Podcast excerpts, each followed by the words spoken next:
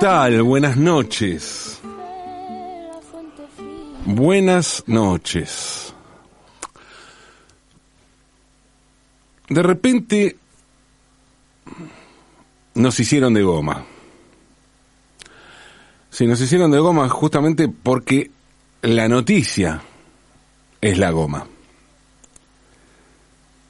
Y si la noticia es la goma, ponerse a hablar de la noticia, o sea, de la goma, puede hacerme quedar como un goma. Porque, como les decía, si la noticia es la goma, lo más probable es que esa noticia sea noticia porque no se hicieron de goma. Eso, eso pasó siempre, ¿eh? no es algo ahora, reciente. No, no, no. Eso pasó siempre a lo largo de la historia que se estira, una historia que es de goma. Y si la historia es de goma, es también, es también una historia de injusticia, sangre, tortura, esclavitud y muerte. Por más que desde la épica capitalista te cuenten esa historia de goma, desde el punto de vista del protagonismo de un emprendedor. Porque aclaremos, ¿no? El emprendedurismo, el emprendedurismo también puede terminar de un modo sangriento. Como suele pasar con la mayoría de los sismos, por, todo, por otro lado. Y digo esto que puede terminar de un modo sangriento a pesar de que todo comience en un buen año. Un buen año, o un año bueno, o dicho en inglés, en un good year. Good year. Y en este caso, Goodyear, Goodyear fue un emprendedor, un inventor, Charles Goodyear. Goodyear fue el descubridor de la vulcanización que permitió la fabricación de neumáticos para automóviles, camiones, aviones, maquinarias. Goodyear, Charles Goodyear, era estadounidense, nació en New Haven en 1800 y murió en Nueva York en 1860. Pero claro, esto fue un invento que permitió un tipo de uso industrial del caucho, que coincidió con la revolución industrial. Pero mucho antes de Goodyear, el caucho ya era conocido por otra gente, por los nativos de Sudamérica, por ejemplo. Hay reportes europeos de principios del siglo XVI, o sea, muy al comienzo de la conquista, que indican que los eh, indígenas, los pobladores originarios, hacían una suerte de cera con los árboles que decían daban leche al ser cortados. Y esa, esa leche era látex. Era el látex de un árbol al que iban a llamar Evea brasiliensis. Incluso la palabra, la palabra caucho deriva de una palabra recogida por exploradores franceses en la Amazonia, donde nativos llamaban a esta leche, a esta resina, la llamaba cauchuc, que quería decir árbol que llora. Pero bueno, hasta el siglo XIX este material fue solo una curiosidad, ¿no? Claro que fue una curiosidad que empezó a ir en aumento. Cada vez empezó a ser mayor la curiosidad por este árbol, o más bien por, por, esta, por esta leche, por esta resina de este árbol. Y en la década de 1820 el caucho estaba empezando a atraer más interés. Los cargamentos de Brasil rumbo a Europa eran cada vez más frecuentes, porque con el caucho se fabricaban zapatos, sombreros, abrigos y chalecos salvavidas. Y aquí hay algo importante, porque el chaleco salvavidas, el uso en chaleco salvavidas iba a ser disparador para el invento, para la iniciativa de emprendedor de Goodyear. Porque el primer invento de Goodyear fue un tubo inflador para esos chalecos.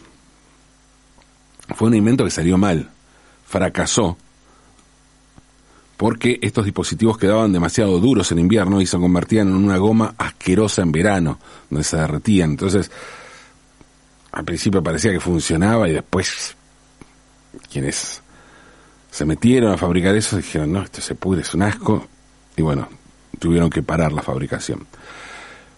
Pero parece que el carácter emprendedor de Goodyear era cierto, porque después de eso, el tipo se endeudó y dedicó cinco años a tratar de encontrar un método para estabilizar el caucho.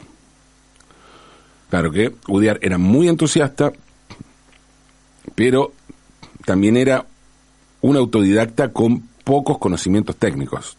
No era un científico. Y claro, en esa época encima no existían los tutoriales, ¿no? Que podía, a ver cómo fabrico, no. Así que el tipo empezó a probar, imagínate, ¿no? Explosiones, quilombo, olores apestosos.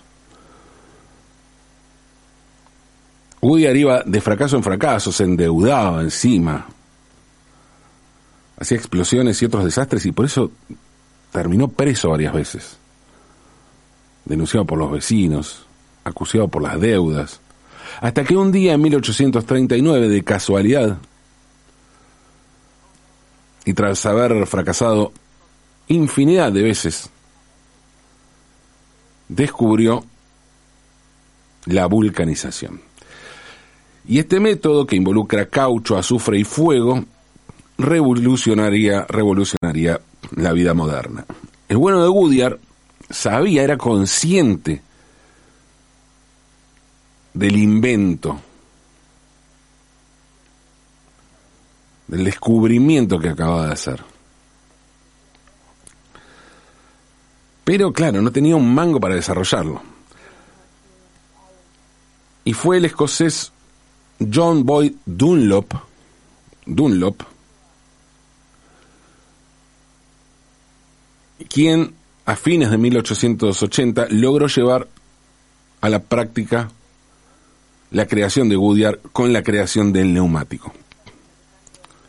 O sea, Goodyear logró el, el tratamiento de, del caucho, pero Dunlop creó el neumático.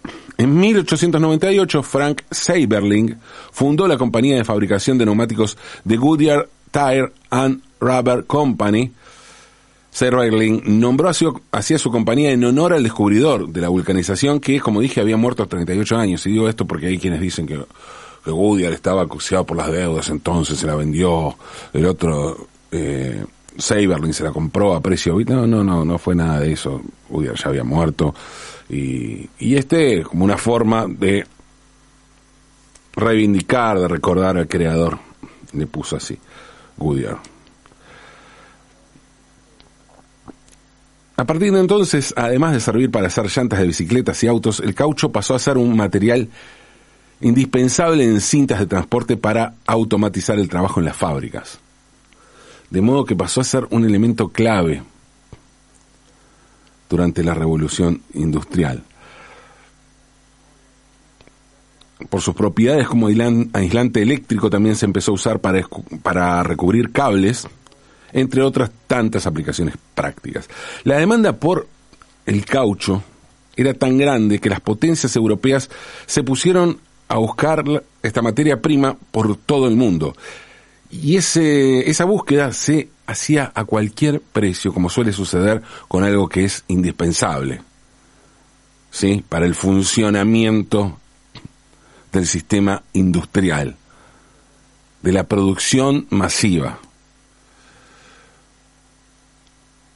Y cuando digo que esa búsqueda se hacía a cualquier precio, hablo de que se hizo sin importar ni los daños humanos ni al medio ambiente. Y no sé si esto le suena con algo que sucede ahora. No sé, tal vez no es una novedad. No sé por qué me da esa sensación. Una de, mm, de las medidas que se tomaron fue deforestar grandes extensiones de Asia para plantar Elevea brasiliensis, pero estos árboles demoraban mucho en crecer y eh, había otras plantas que generaban látex en distintas cantidades, ¿no? justo cuando el caucho se había vuelto una materia prima indispensable para Occidente, el suministro más grande fue encontrado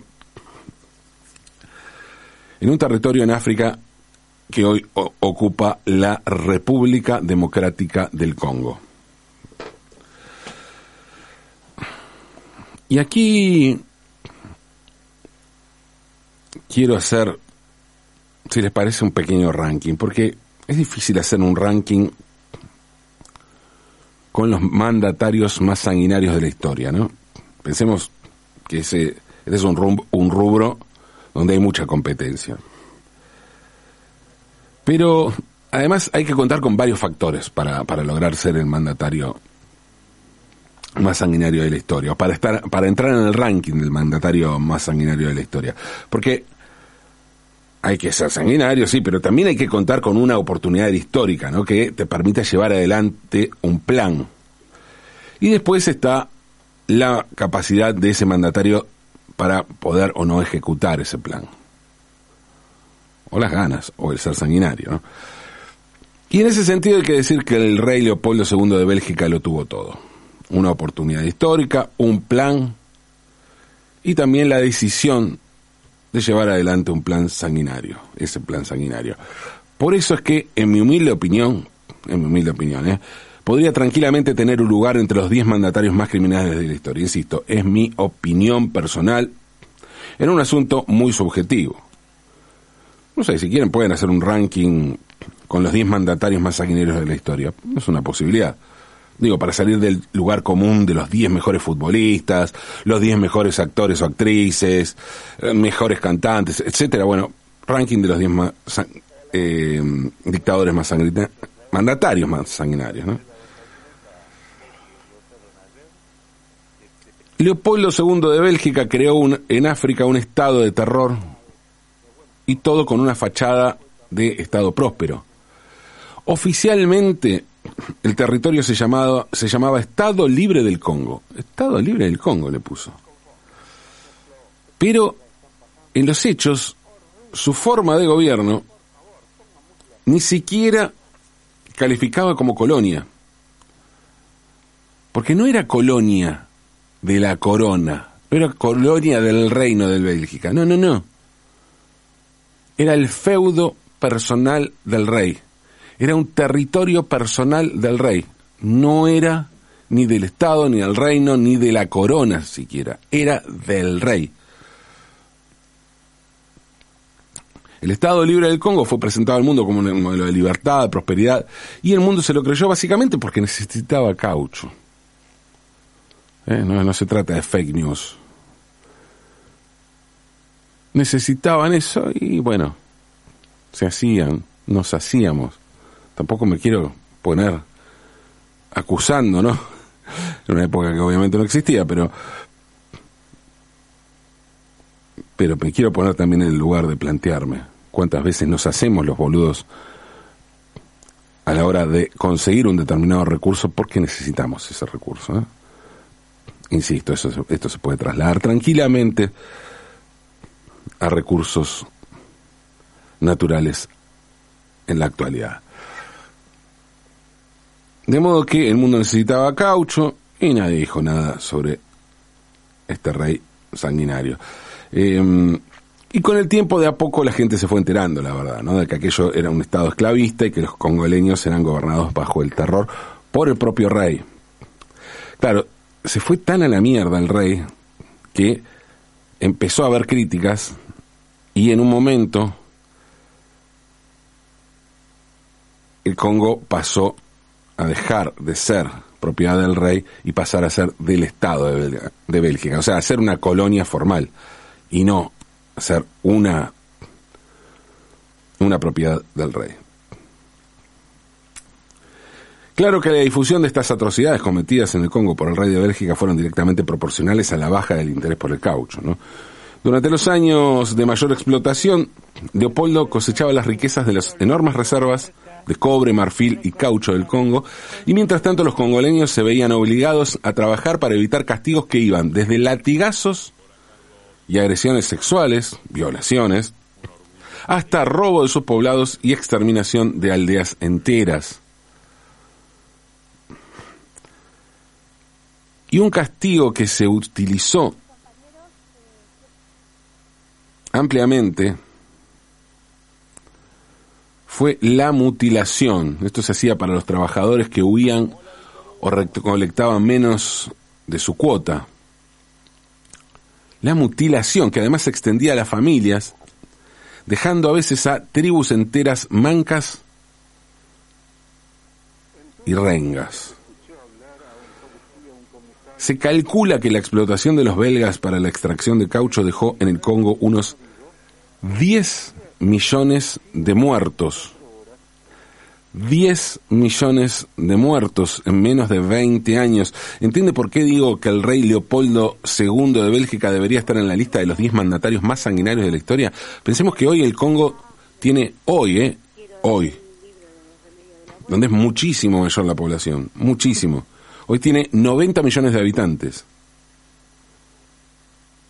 Hoy, con una población mucho mayor, mató a más del 10%. Y eso fue hace 125 años, o sea, 10 millones de muertos hace 125 años en un país que no estaba en guerra. Y sí, el top 10 para el rey de Bélgica, sin duda, ¿no? En la actualidad, más de mm, más de la mitad del caucho del mundo no proviene de los árboles que lloran, sino que es fabricado de manera sintética. El caucho sintético fue desarrollado durante la Segunda Guerra Mundial y es más barato y a veces hasta es mejor que el natural. ¿eh? Y, por ejemplo, se usa mucho, y más, resulta mejor para los, neumáticos de bicicleta. Para los neumáticos de bicicleta se usa el, caucho sintético. Pero mm, hay industrias donde el EVEA brasiliensis sigue siendo insustituible. Por ejemplo, cerca de tres cuartos de la cosecha de esas plantas en la actualidad es empleada para la fabricación de neumáticos para vehículos pesados. Y en la medida en que se precisan más autos, camiones y aviones, también se precisa más caucho. Y esto, bueno, genera controversias por los graves problemas ambientales. Lo que genera en realidad son graves problemas ambientales. De acuerdo con un estudio de, mil, de 2015 de um, un estudio de una universidad del Reino Unido, la um, demanda global de neumáticos de caucho es la principal causa de deforestación en el sudeste de Asia. Y esto, según este informe, fue catalogado como catastrófico. Y algo similar está sucediendo en África, particularmente en Camerún, donde funciona la mayor empresa procesadora de caucho, la Sud Camerún EVEA, cuyo dueño mayoritario es el gobierno chino. Y mm, según una investigación del año pasado, 2021, de la organización global Global Forest Watch, la deforestación avanzó 10 kilómetros cuadrados entre noviembre de 2017 y enero de 2018. Justamente en ese año, Camerún apareció en el puesto número 10 de las listas de países más deforestadores del mundo. De modo que el caucho sigue generando problemas. Sigue generando problemas. O de alguna manera podemos decir que los problemas se siguen estirando. Porque cuando aparece el caucho, cuando aparece la goma, los problemas se estiran. Se estiran tanto como se estira la palabra misma. Por eso es que me siento un goma hablando de esto. Porque puedo sentirme un goma. Porque es una posibilidad.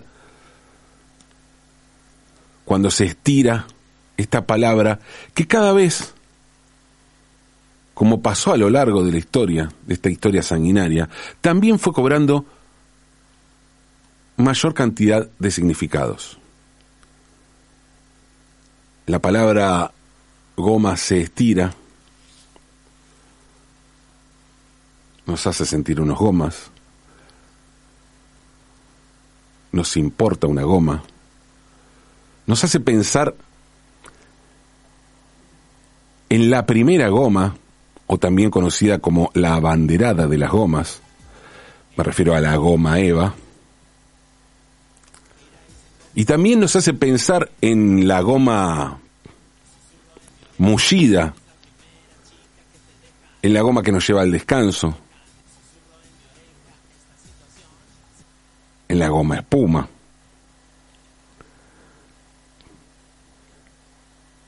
Nos podemos sentir unos gomas y pensar que alguna vez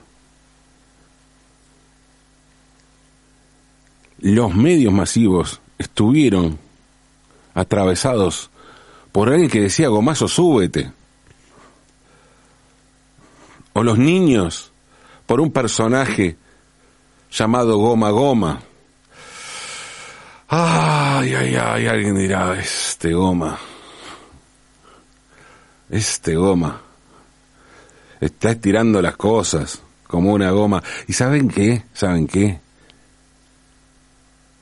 Piensen lo que quieran. Y tírenme la, la faltante, la faltante, la faltante, la que escasea, la que no está. Y hasta pienso si no puede llegar a pasar alguien y, y decirle qué buenas gomas, aunque me podrían llegar a cancelar por eso, ¿no? Que me cancelen. La verdad, la verdad, me importa una goma. Arrancamos, sí, que la noche, la noche se estira. Aunque es de goma, eh, aunque es de noche.